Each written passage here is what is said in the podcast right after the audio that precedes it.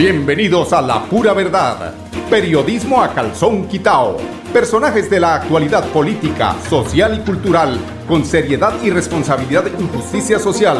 Es nuestro compromiso con quienes han respaldado por más de tres lustros y han hecho de La Pura Verdad el espacio cívico-social más escuchado de su género en nuestra ciudad. Cada día trabajamos para estar cerca de ti. Te brindamos soluciones para un mejor vivir. En Cajasal somos familia, desarrollo y bienestar.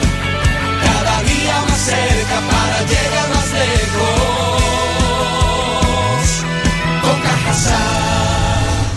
Vigilado Supersubsidio. Celebremos que la alegría se puede servir, que detrás de un media o miedo no hay temores, solo buenos momentos y que desde el arranque hasta el remate quedan historias que se cuentan por siempre. Nos encanta saber que cuando alguien dice el último y me voy, es la mentira más bonita del mundo.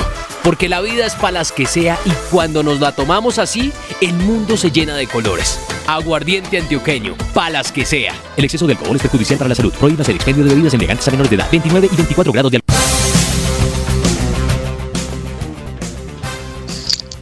Muy buenos días amigos oyentes, bienvenidos a la pura verdad. Eh, echamos hoy por delante el tema comercial porque el tema comercial es muy importante, ¿no? Eso sí que es importante, este tema comercial. Qué pena con ustedes amigos oyentes no haber y, agradeciéndole sobre todo a André Felipe por ese apoyo técnico tan oportuno. A veces en la tribulada, en el atribulado transcurrir del día, se le olvida a uno pagar las facturas. ¿Cómo le parece, don Andrés? Eso nos pasa a tantos ciudadanos, pero bueno, aquí estamos. Sin carga, pero con recarga de parte de un amigo que le da la mano a otro amigo. Bueno, los patrocinadores pagan las cositas, dice don Andrés Felipe Ramírez. Él siempre con su humor negro, ¿no? Qué, qué belleza este muchacho. Este sí toca al premio Catalina propósito de que no me lo incluyeron en Cartagena en esos premios. bueno, compañeros, amigos del alma que escuchan, don Saulito debe estar allá sintonizado en la Real de Minas. Gracias por esa sintonía constante que nos regala para escuchar eh, el análisis de los temas que a diario se suceden si allá nos contesta don Saúl. Muy buenos días, don Saúl. Eh, a ver, les contaba, con qué empezamos, con tantas cosas que, hay que, hablar. Eh, entre ese es el, tema de la de tránsito, ¿no? Eh, pues escuché o leí una especie de, de columnas, que es la columna de Oscar Yair, que pocas veces lo veo uno, Oscar Yair, mm, lo ve uno en esa posición tan mediadora, tan suave con, los funcionarios, en este caso de la alcaldía de Bucaramanga. Y pues él hace alusión a las redes sociales, pues que se han mostrado de manera eh, masiva eh, como apoyando el trabajo que viene desarrollando en las calles de Bucaramanga este señor Carlos Enrique Bueno Cadena. Él es el, nuevo director de tránsito eh, de Bucaramanga que fue nombrado precisamente hace como un mes por Juan Carlos de Cárdenas. Y dice entre otras cosas, Oscar Yair, que sería injusto no reconocerle que su, que su manera de actuar como funcionario le ha dado un vuelto, un vuelco total al sentido de autoridad que se tenía respecto a la administración de la ciudad y a no dudarlo, se ha vuelto merecedor del aplauso de los usuarios del transporte público y de los ciudadanos que respetan las normas y además esperan una movilidad mucho más eficiente, todavía, todavía, todavía se espera eh, corregir algunos, algunos errores. Son pequeños, pero son, son errores. Nos han eh, eh, llamado para comentarnos mm, de pronto sobre el tema Carrera 24. Yo recuerdo que ahí, bueno, ahí se instalaron unos semáforos en la, exactamente en la 30 y, es la 33 subiendo, sí, con 24 quedaron, quedó el semáforo que queda en la bomba de gasolina, eh, en la esquina de la bomba de gasolina, más adelante en la 34, otro semáforo más adelante en la 35 otro semáforo y el de la 36 que ya estaba, pero el de la 37, porque yo sí vi que habían eh, hecho las acometidas para llegar con, los con la semaforización hasta la 37 y creo que un poquito más allá, llegando casi a la Rosita y, y la verdad es que no sé qué pasó, porque si quedó toda la red continua hasta allí, porque se, se rompieron todas las calles, pero los semáforos no llegaron sino hasta la 37. Ese es un llamado, pues, con mucho respeto ¿no? y mucha consideración al señor Carlos Enrique Bueno Cadena, quien es el nuevo director de tránsito, hace nombrado un mes eh, por el alcalde de eh, Bucaramanga. Eh, además, en la 35, carrera 24, calle 35, había unos, unos cuellos que se, que se colocaron precisamente porque no había semáforos. Entonces pasaba de dos carriles a un carril en la esquina el que viene subiendo por la 35, pues le quitaron esos eh, e, e, promontorios ahí que habían colocado, pero por la carrera 24 no sé por qué no los quitaron. Eh, si hay semáforo ya no hay necesidad y eso agilizaría mm, el, el tráfico porque hay la posibilidad de utilizar los dos carriles y no se genera ese cuello de botella. Esto frente a eso. Y la otra, pues la observación que hace Oscar Yair frente a, eh, a lo que ha sido el tema de la cámara eh, que se sacó en los últimos días para detectar a quienes no hayan pagado la, el SOAT y la tecnomecánica, una cámara que va, creo que es en la camioneta esa donde vienen los cepos, y cuando se hacen, Carmen Vega Serrano, ¿qué pasa con doña Carmen Vega? Ya, le... Eh, eh, el, el contrato parece ser, parece ser que le falta algo y advierte eh, Oscar Jair que ojalá que revisen, el hombre está bien informado, mm, que se apersonen eh, de ese contrato porque el tema de eh, la legalización o, lo que sustenta este contrato de, de las cámaras, recuerden, siempre, el problema es que siempre ha habido con las cámaras, ¿no? En problemas que se han solucionado a favor, en esto sí hay que recordar a Héctor Mantilla, exalcalde de, de, de Florida Blanca, que fue el alcalde que solucionó ese temita de los contratos de las cámaras, pero es que esas cámaras estaban en poder de particulares, haciendo billete a costillas del bolsillo del pueblo. Entonces yo recuerdo que Héctor Mantilla tumbó ese contrato, pero parece ser que ese tema, a pesar de que las cámaras son de propiedad misma de la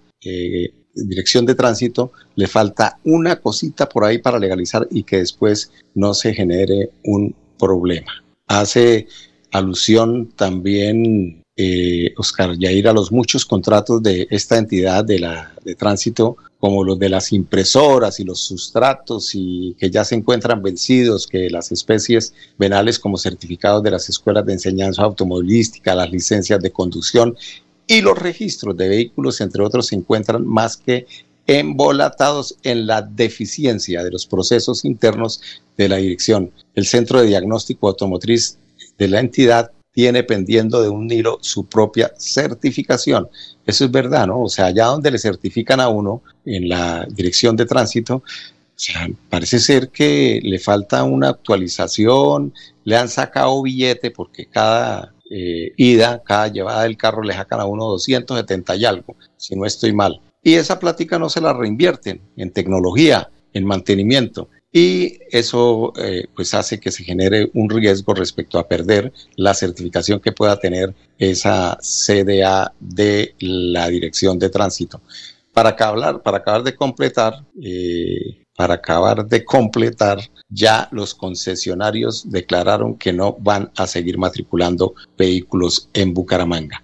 Tenemos a, es que estoy aquí, perdóneme, don Andrés, estoy aquí tratando de ubicarme. Eh, de la Mesa de los Santos. A, propósito de la Mesa de los Santos va a haber la, creo que el tema de, qué pasará con ese tema del, del, eh, del, del esto es del, del coronel Aguilar, ¿no? Esos son, es, ese contrato del, eh, ¿cómo es que se llama? Del peaje, parece que se renueva pronto, 20 años otra vez, y otra vez para la platica, para mi coronel Aguilar. Es que, ay Dios mío, yo por eso cuando me hablan de que un general va a aspirar a la gobernación de Santander, yo digo, uy, Dios mío, perdóneme, pero discúlpeme. Es que ese tema que, que, que de los aviones, de los menajes, de la comida de los soldados y todo, o sea, si hay un tema donde haya corrupción, es en los batallones. Por eso no crea que son muy santos los que vienen a aspirar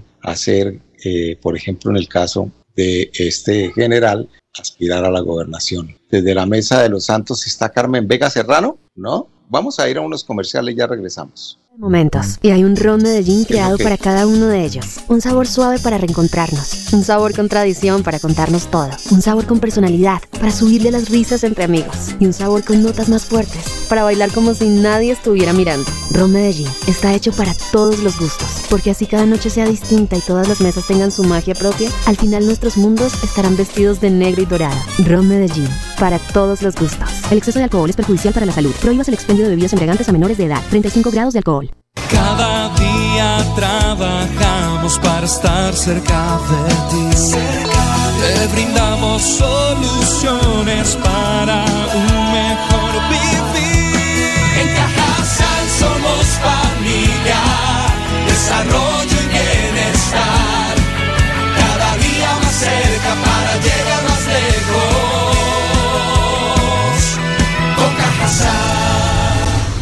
Vigilado Supersubsidio.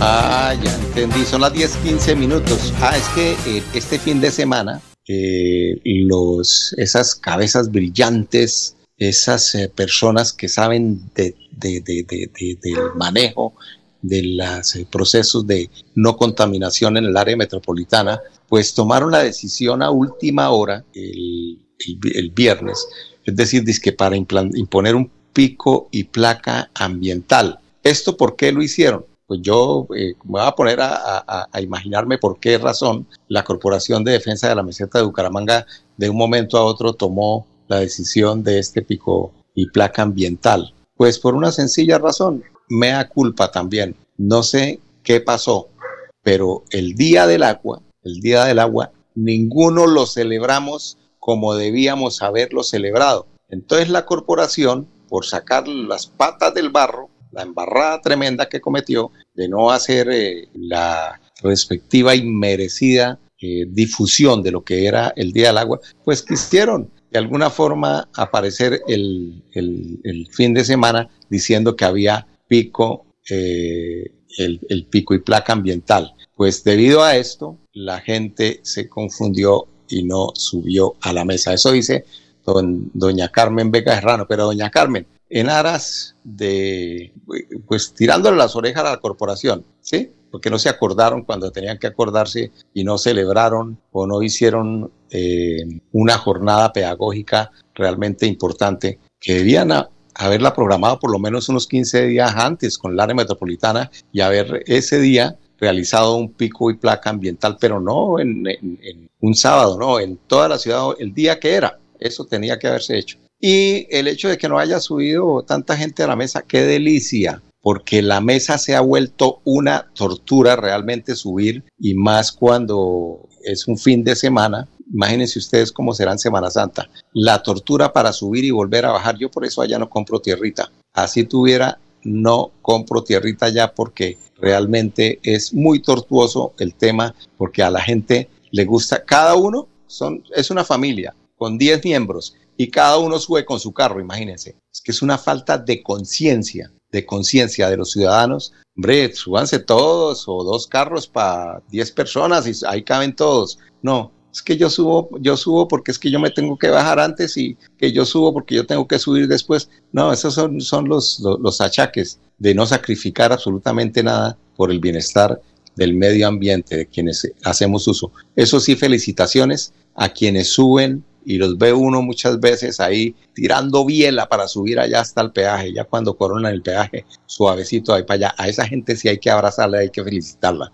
Hay que hacer uso de la, del caballito de acero. Además que donde, donde es que le hacen uno mantenimiento, uno se puede ir desde Girona. Allá en Girona hay un gran taller allá de, del pariente de don Andrés Felipe Ramírez, ¿cómo es que se llama? Se me pasó el nombre, pero por ejemplo sale uno de allí, se puede ir uno eh, anillo vial, de cuesta, sube bien afinadita la bicicleta, lo delicioso que es llegar uno a la loma yo lo digo porque yo practico bicicleta. Yo este fin de semana fui, fui al kilómetro 18, pero es una delicia y se lo recomiendo a quienes no lo hayan hecho. Empiecen de a poquito. Para eso está, por ejemplo, aquí la 27. No se esfuercen si no tienen la costumbre de montar en bicicleta porque también les puede pegar un mamorazo y se pueden motorear. Eso es peligroso también, pero hay que aprovecharlo. Bueno, noticias de la alcaldía de Bucaramanga tenemos primero que todo el día de hoy eh, una importante noticia que tiene que ver con el concurso de arquitectura de arte público que definirá el movimiento, eh, el monumento a los 400 años de Bucaramanga en el Parque Centenario. Vamos a ver cuánto dura ese monumento, si, si habría que hacerle un monumento a este parque sería el Parque de la Marihuana. Así es, Cuetos, sin eufemismos. A ver, ¿quién eh, nos comenta sobre este proceso que se llevará a cabo en este importante concurso de arquitectos, escultores, diseñadores profesionales afines a estas disciplinas? La alcaldía de Bucaramanga, con el apoyo de la empresa ESA, el Acueducto Metropolitano Bucaramanga y Banti, con la asesoría de la Sociedad Colombiana de Arquitectos, han lanzado el concurso público de arquitectura para el monumento de los 400 años del municipio de Bucaramanga. Se desea que la propuesta comprenda en su concepción elementos visuales que dialoguen armónicamente con el entorno previsto para su emplazamiento, así como elementos simbólicos que puedan resultar afines a la configuración cultural bumanguesa. Los proyectos pueden adscribirse a visiones contemporáneas e interdisciplinares sobre el concepto de escultura monumental, atendiendo a la posibilidad de insertar entre sus componentes elementos como el agua, la luz o el aire de manera responsable y ecosostenible. Encontrarán las bases del concurso en la página de la Sociedad Colombiana de Arquitectos. El concurso tiene premios para el ganador de 124.950.000, para el segundo puesto 9.820.000 y el tercer puesto 6.547.000. La fecha límite de inscripción el 12 de abril del 2023, fecha de presentación de propuestas técnicas el 19 de mayo del 2023 y la, la proclamación de los ganadores el 16 de junio del 2023. La invitación arquitectos, escultores, diseñadores, profesiones afines a estas disciplinas a presentar sus proyectos para la creación de una pieza escultórica que será ubicada en el Parque Centenario. Ay, por favor, que no vayan a inventarse por ahí de pronto unos locos metiendo de lo que sabemos. Ay, no, no, no, no. Que tenga que ver con el entorno, pues si tuviera que no escucho el audio y no es que los regañan a uno. Ay, Dios mío, la entrega de compactadores para recolección de residuos sólidos beneficiará a más de 38 mil habitantes por allí por Mogotes. Esta es una importante noticia de la gobernación de Santander. A ver a quién tenemos. Es que esto se nos está desconfigurando. Don, Dios mío, aquí ya bueno, ya lo tenemos a la alcaldesa encargada de Ocamonte, a Paola Ardila Martínez. Hoy complacidos en la ciudad de Bucaramanga, por supuesto recibiendo el vehículo compactador de 17 yardas que será entregado al municipio de Ocamonte, como lo decía anteriormente, un sueño hecho realidad para todos nuestros ocamontanos. Un agradecimiento especial a la gobernación de Santander en cabeza del gobernador Mauricio Aguilar y por supuesto a la ESAN, a la doctora Nora Cristina, quien hace posible hoy esta importante ejecución. Como lo mencioné anteriormente, realmente mejora todas las condiciones sanitarias y ambientales de nuestro municipio. Nuestro municipio actualmente no contaba con un vehículo compactador y eso pues mejora realmente la calidad de vida de los ocamontanos y no solamente eso, realmente nos ayuda a preservar y a cuidar el medio ambiente. Muchísimas gracias de verdad desde el municipio de Ocamonte, un agradecimiento especial desde los ocamontanos por esta importante ejecución. Muchas gracias. Bueno, y me imagino que esa basura, porque como toda la basura viene aquí al Carrasco, a propósito, no le han puesto juicio al tema del Carrasco. Están esperando que se venzan nuevamente los, los, los, eh, plazos y vamos a tener problemas, gobernador de Santander. A propósito de esta entrega, el gobernador de Santander se despide de ustedes. Hoy una muy buena noticia para los santanderianos. Estamos entregando seis vehículos compactadores del programa Plan Agua Vida, donde venimos desarrollando estas buenas noticias en agua y saneamiento básico y todo lo que es eh, la recolección de basuras, todo el aprovechamiento de la fuente de nuestros residuos sólidos. Seis municipios que se benefician con esta inversión, municipio de Sucre, el municipio de Oiva, el municipio de Charalá, el municipio de Camonte, el municipio de Mogotes y el municipio de Mogotes. Una inversión de más de 5 mil millones de pesos donde sin duda se va a facilitar mejorar la recolección de los residuos sólidos, la recolección de la basura, generar conciencia y cultura ambiental, la protección también de todos nuestros ecosistemas y de nuestro medio ambiente, porque sin duda estamos trabajando para generar ese verdadero equilibrio ambiental. Y en el marco de lo que es el Plan Agua Vida, que se ejecuta más de 143 obras por más de 158 mil millones de pesos, hoy esta inversión sin duda hace parte de esas buenas noticias que queremos seguir generando en todo el departamento de Santander. Sin